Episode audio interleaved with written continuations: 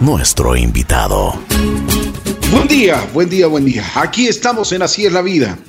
Hoy tenemos el gusto de presentarles a Martín Bustamantes, director del Zoológico de Quito, eh, bueno, mejor ubicado en Guayabamba.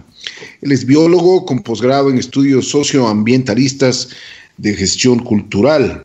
Ha dedicado parte de su trabajo a la investigación de anfibios y sus problemas de conservación en la región andina, así como gestión para la conservación desde universidades y ONGs.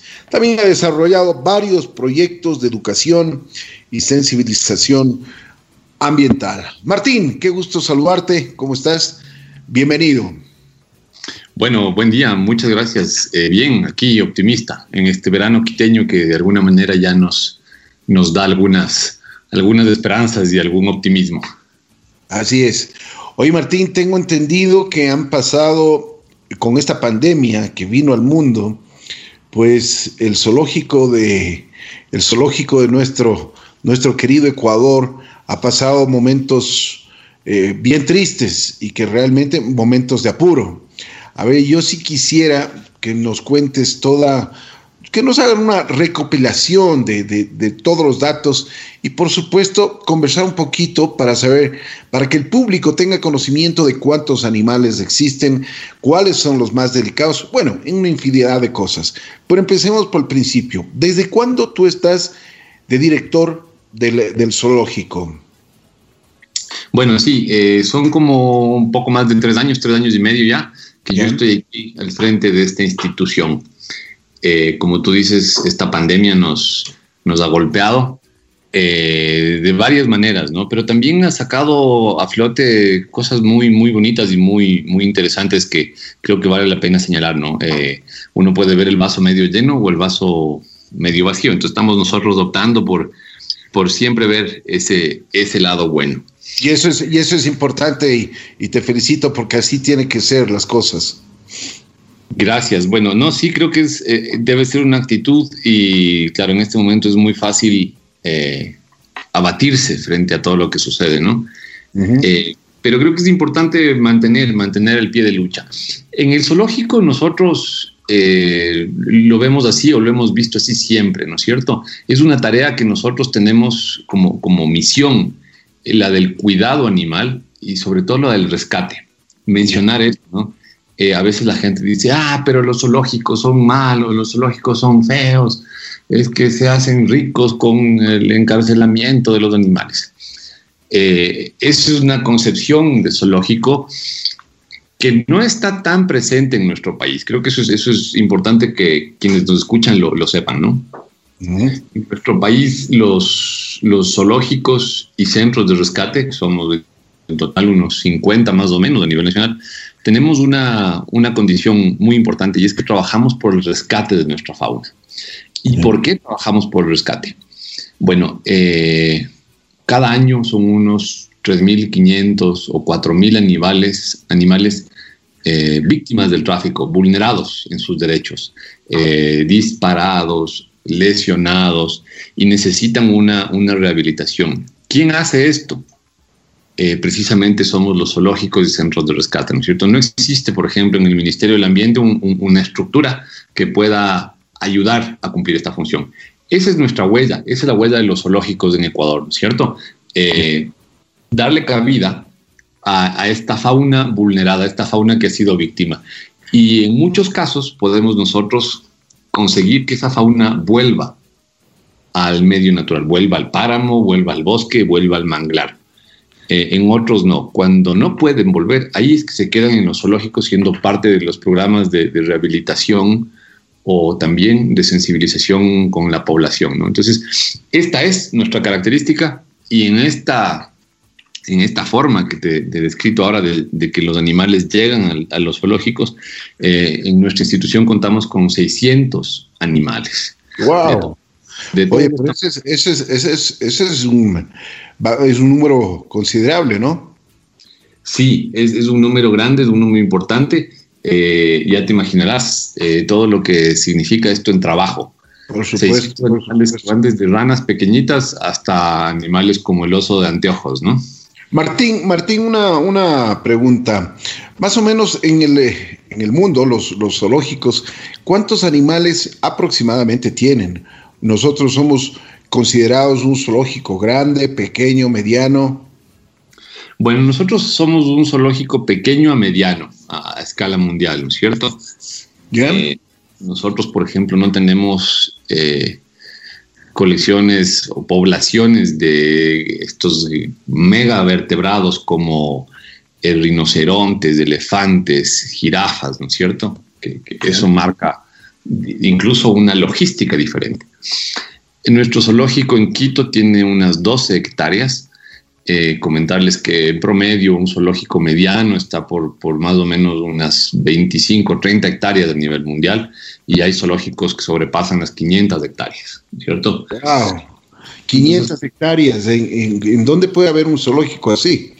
Bueno, zoológicos eh, de tipo safari, ¿no? Eh, son más bien, ejemplo, hay, hay, en algunos lugares, eh, curiosamente, por ejemplo, en La Habana, en Cuba, hay un zoológico muy, muy, muy, muy grande que tiene justo esta extensión para los animales, los animales del África, ¿no?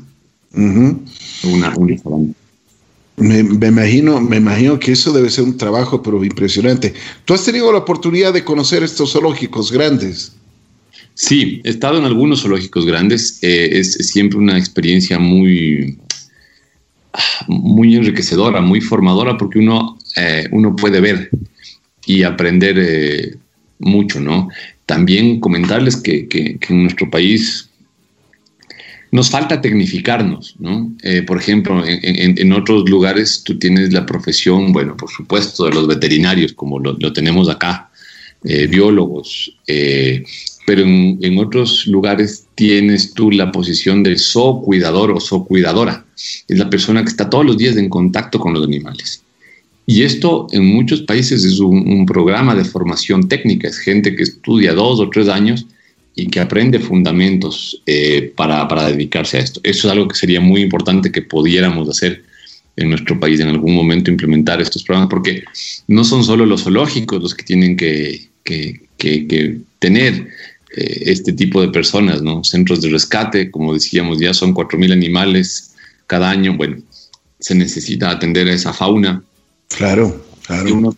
cada vez más técnica, ¿no? Más o menos a nivel nacional somos unas 300 eh, personas las que estamos trabajando entre los zoológicos y los centros de rescate. Eso te da también un poco una, idea de, de, la magnitud del trabajo.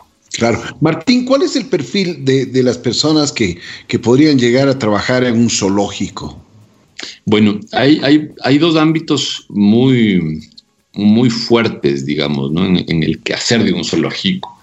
El uno es el, el del el lado animal, ¿no es cierto? Entonces ahí, por ejemplo, veterinaria, eh, la biología son como ramas muy, muy importantes. Eh, y, especializaciones dentro de esto, ¿no es cierto? Entonces va a ser muy importante este lado del, cuidado animal desde estas, desde estas ciencias. Pero por el otro, los zoológicos somos un espacio que tiene que hacer un aporte sustancial a la sociedad. Eh, cambiar la forma de pensar, cambiar la forma de relacionarnos con la gente, ¿no es cierto? Que, dejemos de pensar que los animales están aquí para satisfacer nuestros, nuestros deseos, eh, que están aquí para ser dominados. Esta relación con la gente eh, tiene que ser mediada por gente que venga más de, del ámbito social, ¿no es cierto? Comunicación, educación, psicología, eh, sociología, digamos, sería, sería lo ideal tener un equipo multidisciplinario que tenga como eh, estas, estas ciencias para poder abordar esa relación con la gente, de, alguna manera para poder incidir más fuertemente en la gente, ¿no es cierto? Es, es, es, muy importante eso, necesitamos llegar a la gente con un mensaje de, de cuidado, de respeto hacia la vida animal. Así es, así es.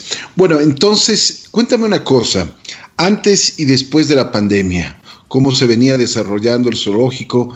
¿Estaban en buenas condiciones los animales? ¿Cómo están ahora? Cuéntame un poquito.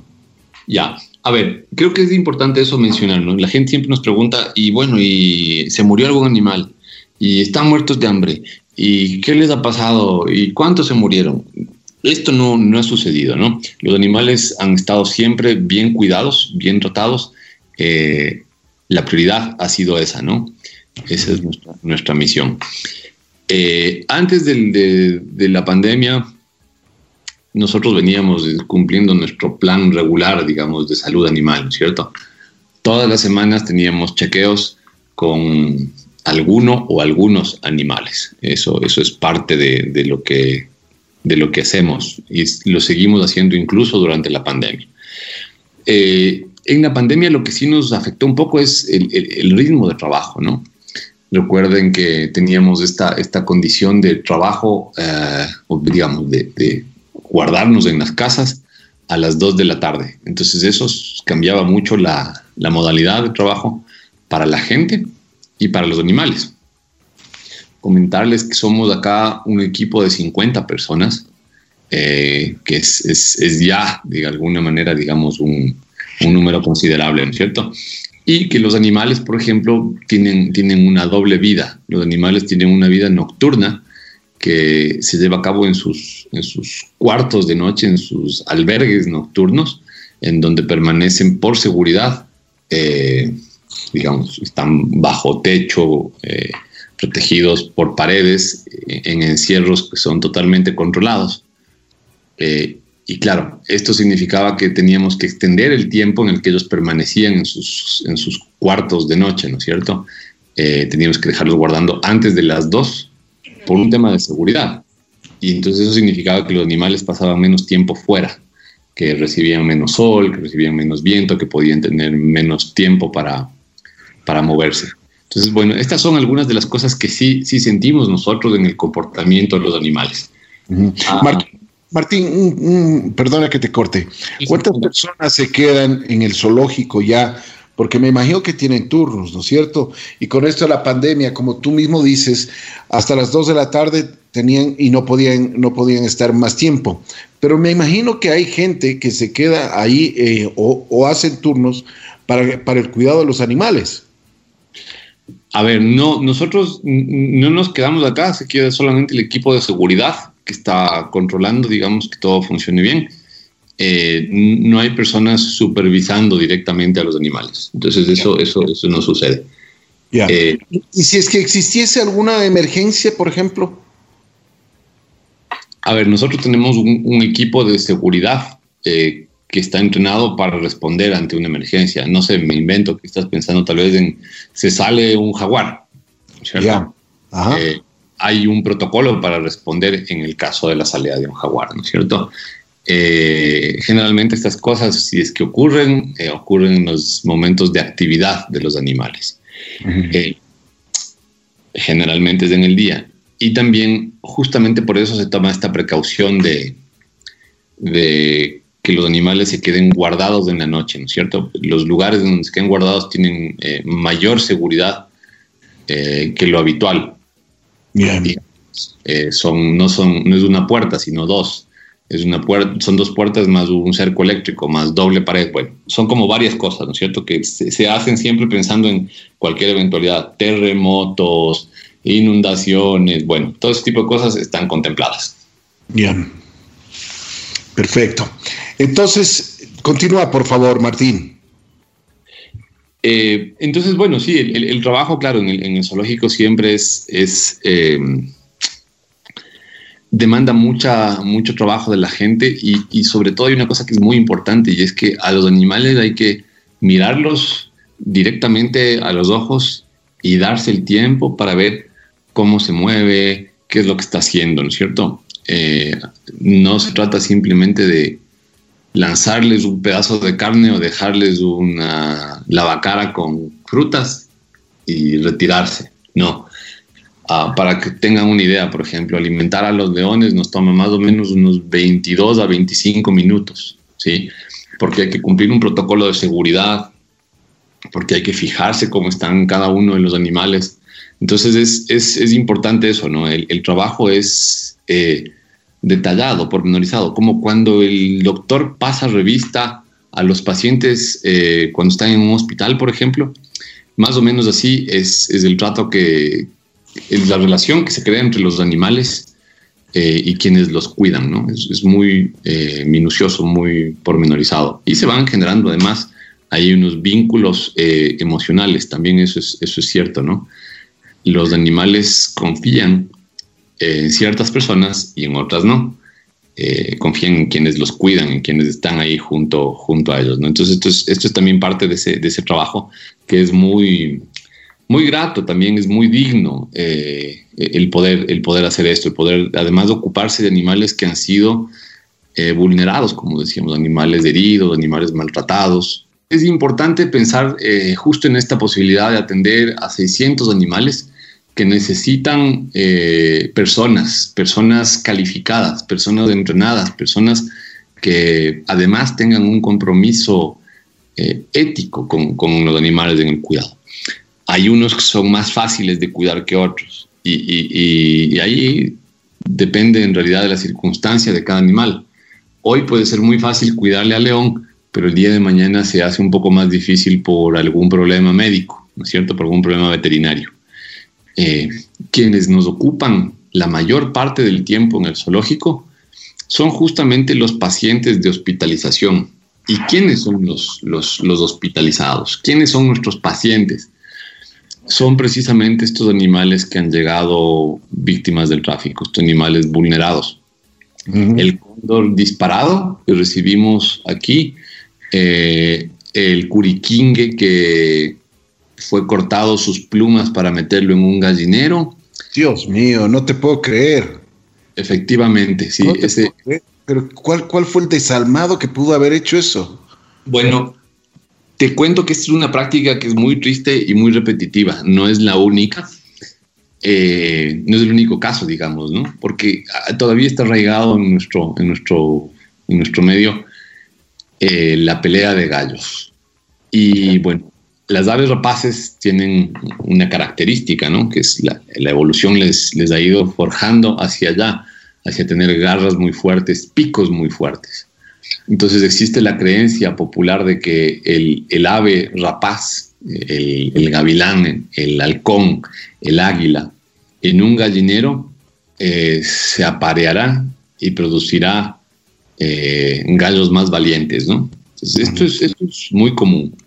Y claro, en pandemia, por ejemplo, recibimos nosotros eh, un curiquingue que tenía cortadas sus plumas. ¿Cómo, digamos, si, si, tú le pones a un curiquingue o le pones a un águila dentro de un gallinero, lo que va a suceder es que se va a comer a todas las gallinas. ¿Qué es lo que para que no se coma? Bueno, le cortas las alas, le cortas las garras, le cortas el pico. Le dejas indefenso. Entonces esas aves nos llegan a nosotros y hay que trabajar en recuperarlas.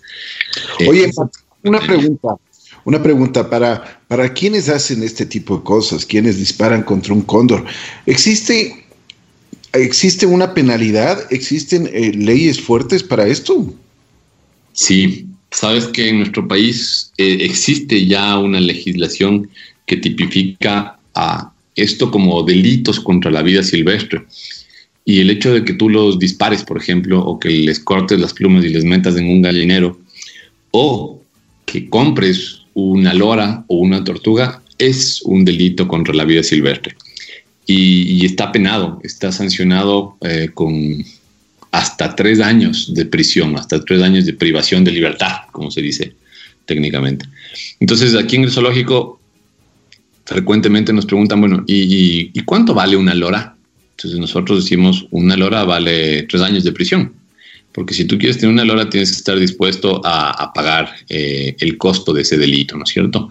Es muy importante que la gente sepa que sí son delitos desde que se tipificó este delito en nuestro país, han habido más o menos unos 90 casos sancionados. ¿sí? 90 de todos modos en los seis años que existe la figura es un número muy bajo. Eh, estamos hablando de que cada año hay unos 4.000 animales traficados. Bueno, 90 en 4.000 es casi nada. además, sería por seis años que lleva la figura, ¿no? Entonces, todavía la sanción eh, no llega a ser eh, común, todavía la sanción no llega a ser ejemplarizadora porque vemos que la gente sigue repitiendo estos, estos delitos, ¿no? Entonces, sí, vivimos en un país en el que tenemos todavía prácticas eh, un poco por decirlo menos, irrespetuosas hacia las otras formas de vida, ¿no? Entonces, y lo estás, lo estás diciendo amablemente, ¿no? Porque yo pensé otra cosa. Sí, pero es que estamos en radio y, no vale. Porque yo te iba a decir, pues, yo te iba a decir que, que, estas prácticas son, pues, prácticas salvajes, ¿no? O sea, definitivamente, yo creo que la legislación tiene que ser mucho más, más fuerte con esta gente que, que es, es inconcebible que haga esto con los pobres animales. Sí, creo que lo importante sería que, se pueda aplicar justicia, ¿no? Y que se sancionen los casos el momento en que tengamos nosotros ya un proceso de sanción em, normalizado, digamos, o un proceso de sanción que fluye y que no sea la excepción, eh, podríamos pensar incluso en endurecer eh, la sanción, las penas, ¿no es cierto? Pero de momento todavía es, todavía es incipiente. Bueno, ¿y, ustedes les, les, curan a los animales que vienen con todos estos, con estas maldades que les hacen los, los seres humanos? ¿Ustedes les, les hacen un tratamiento? ¿Cómo, ¿Cuál es el procedimiento? Sí, depende, ¿no? Cada caso es, es, es, particular. Ahí nuestra misión siempre es esa, es, es brindar a, los animales una nueva oportunidad. A veces es fácil, otras veces se demora. Por ejemplo, el curiquingue que te mencioné, eh, demoró eh, cinco meses en poder volver a la libertad. ¿Qué significan esos cinco meses? Bueno, significa que al menos una persona tiene que estar todos los días en contacto con ese curiquingue, viendo cómo está, cómo evoluciona. Eh, por supuesto, exámenes médicos, análisis de sangre, radiografías. esto es un caso sencillo y un caso feliz. Hay otros que son más complicados y requieren, por ejemplo, tomografías. Nosotros no tenemos un tomógrafo, entonces nos toca pedir ahí que nos ayuden, que nos hagan un descuento. Eh, hay casos que no sabemos cómo tratarlos, digamos, hay especialistas en la veterinaria, ¿no es cierto? Entonces necesitamos un especialista eh, traumatólogo o un especialista en temas neurológicos. Entonces siempre contactamos también con los especialistas y en general tenemos una respuesta muy positiva y favorable y nos ayudan a sacar estos casos adelante. También creo que es importante mencionar que esos casos son aprendizajes para, creo que son aprendizajes para el país, ¿no? Cada vez hay más veterinarias y veterinarios de vida silvestre. Hasta hace una década se contaban con los dedos de las manos.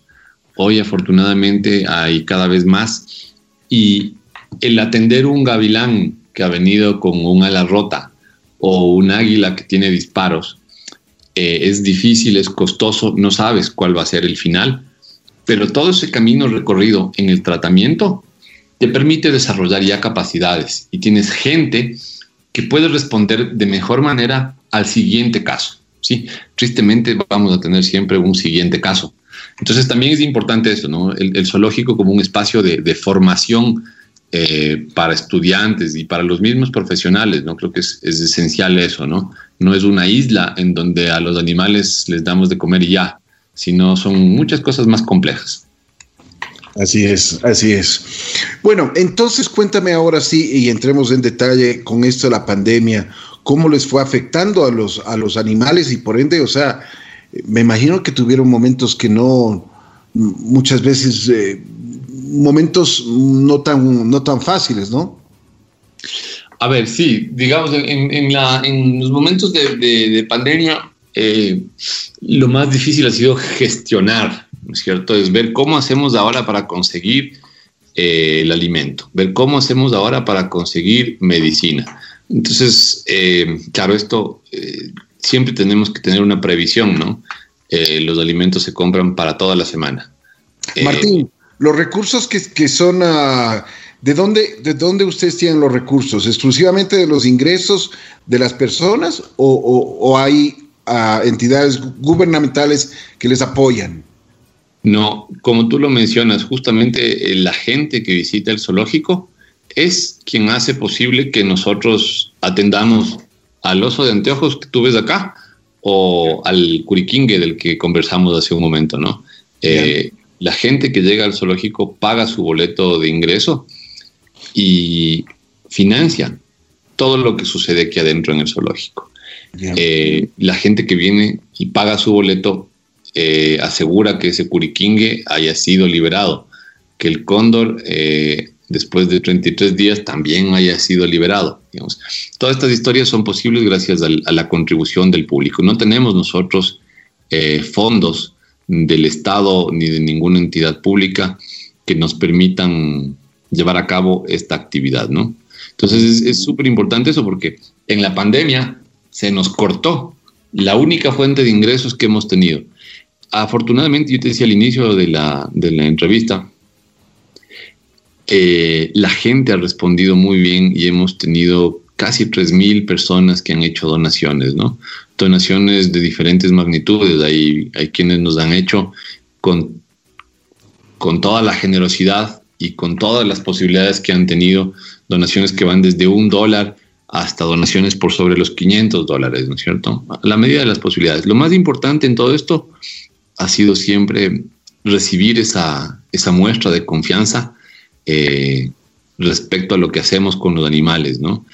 siempre, siempre es nuestra, nuestra intención lograr la recuperación eh, de los animales y la gente así lo ha visto, confía y hace estas donaciones. A veces nos donan eh, un quintal de naranjas, a veces nos donan 10 dólares. Y claro, esto para nosotros es súper importante porque nos ayuda a continuar y además es, muy gratificante, eh, como te decía, ver que la gente eh, confía en lo que se hace. Entonces esto, esto ha sido quizá del lado más, más bonito, ¿no? Ver que la gente te da ánimos eh, y, y respalda lo que haces. Claro, claro, me parece súper importante. Como tú dices, un voto de confianza y a estas alturas, porque eh, no, solo es, no solo es para el zoológico, no es solo para mantener los animales, sino que también eh, me imagino y, cuántas personas trabajan, cuántas familias dependen también de su trabajo. Yo creo que eso es importantísimo. Me alegro muchísimo que el corazón de las personas pues siempre esté pendiente de ayudar, de contribuir. Cuéntame algo, ¿les ha, les ha, les ha, faltado, por ejemplo, comida, medicinas a los animales en esta pandemia? No, no hemos tenido falta de, alimentación. Eh, lo que sí hemos hecho es suspender, por ejemplo, algunos procesos eh, médicos que estaban previstos, ¿no es cierto? Justamente porque tenemos menos tiempo ahora. Eh, Ah, por ejemplo, te, comento, nosotros estamos divididos ahora en dos equipos. Hay un equipo que trabaja la mitad del tiempo y el otro equipo trabaja la otra mitad. Esto también eh, por fines, eh, digamos, con fines de evitar contagios, ¿no es cierto? Si es que se contagia alguien en el grupo de hoy, la idea es que solamente se contagien los de este grupo y no los del, del día de mañana. Ah.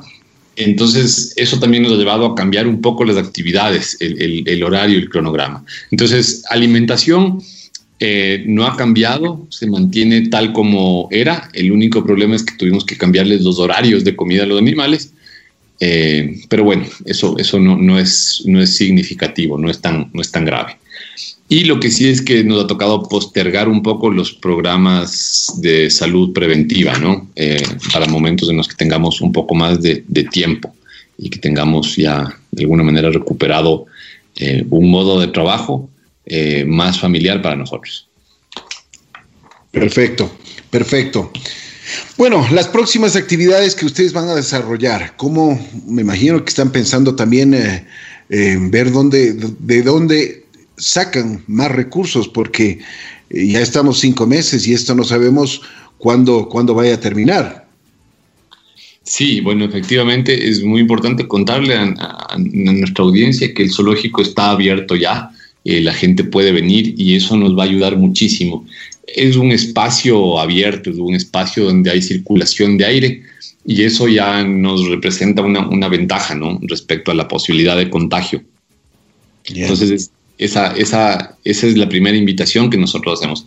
Que la gente llegue hasta el zoológico, así nos da una mano tremenda. Aprovechar el verano, ¿no? Como, como, como vemos ahora ya está amaneciendo despejado, eh, ya hace sol, el viento del verano. Bueno, venir al zoológico, darse un salto por acá, va a ser, eh, va a ser bueno siempre.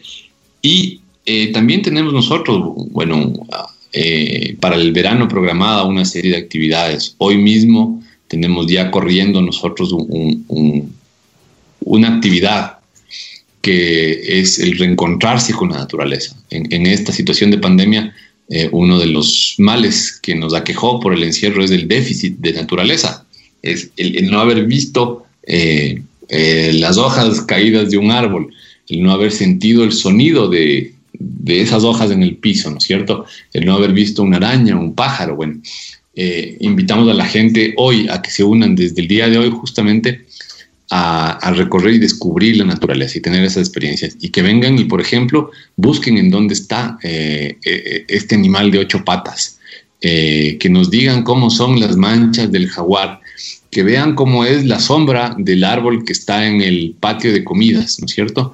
queremos que la gente fije sus ojos nuevamente en la naturaleza.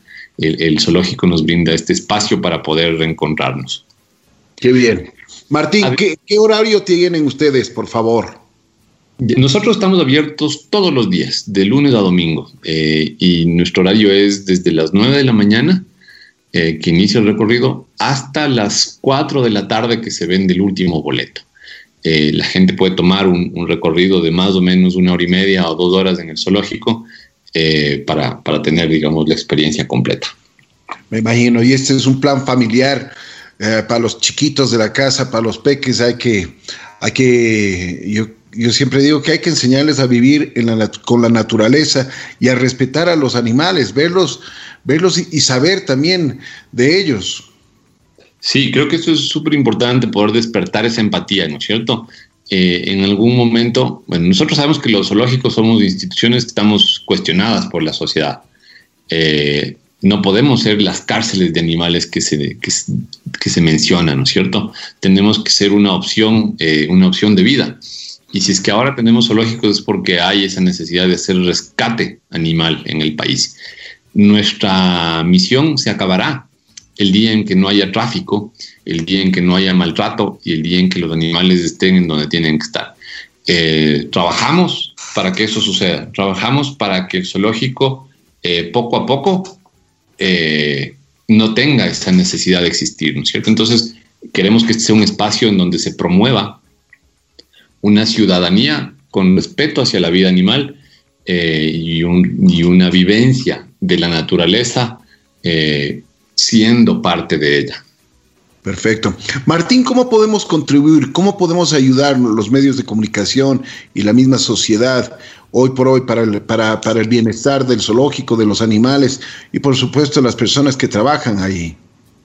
Bueno, eh, espacios como este son súper importantes para nosotros, poder contar lo que hacemos, eh, poder contar cuál es nuestra situación ahora, son, son, son muy importantes para nosotros. Agradecer justamente la apertura de los medios de comunicación que nos han, nos han brindado eh, un, espacio, ¿no? también nos han ayudado, por ejemplo, a difundir justamente eh, esa necesidad que hemos tenido de, acudir al público a través de las donaciones, un, programa de donaciones que nos ayudó a vivir durante la época de pandemia. Fue muy importante a través de donaciones de nuestra cuenta bancaria.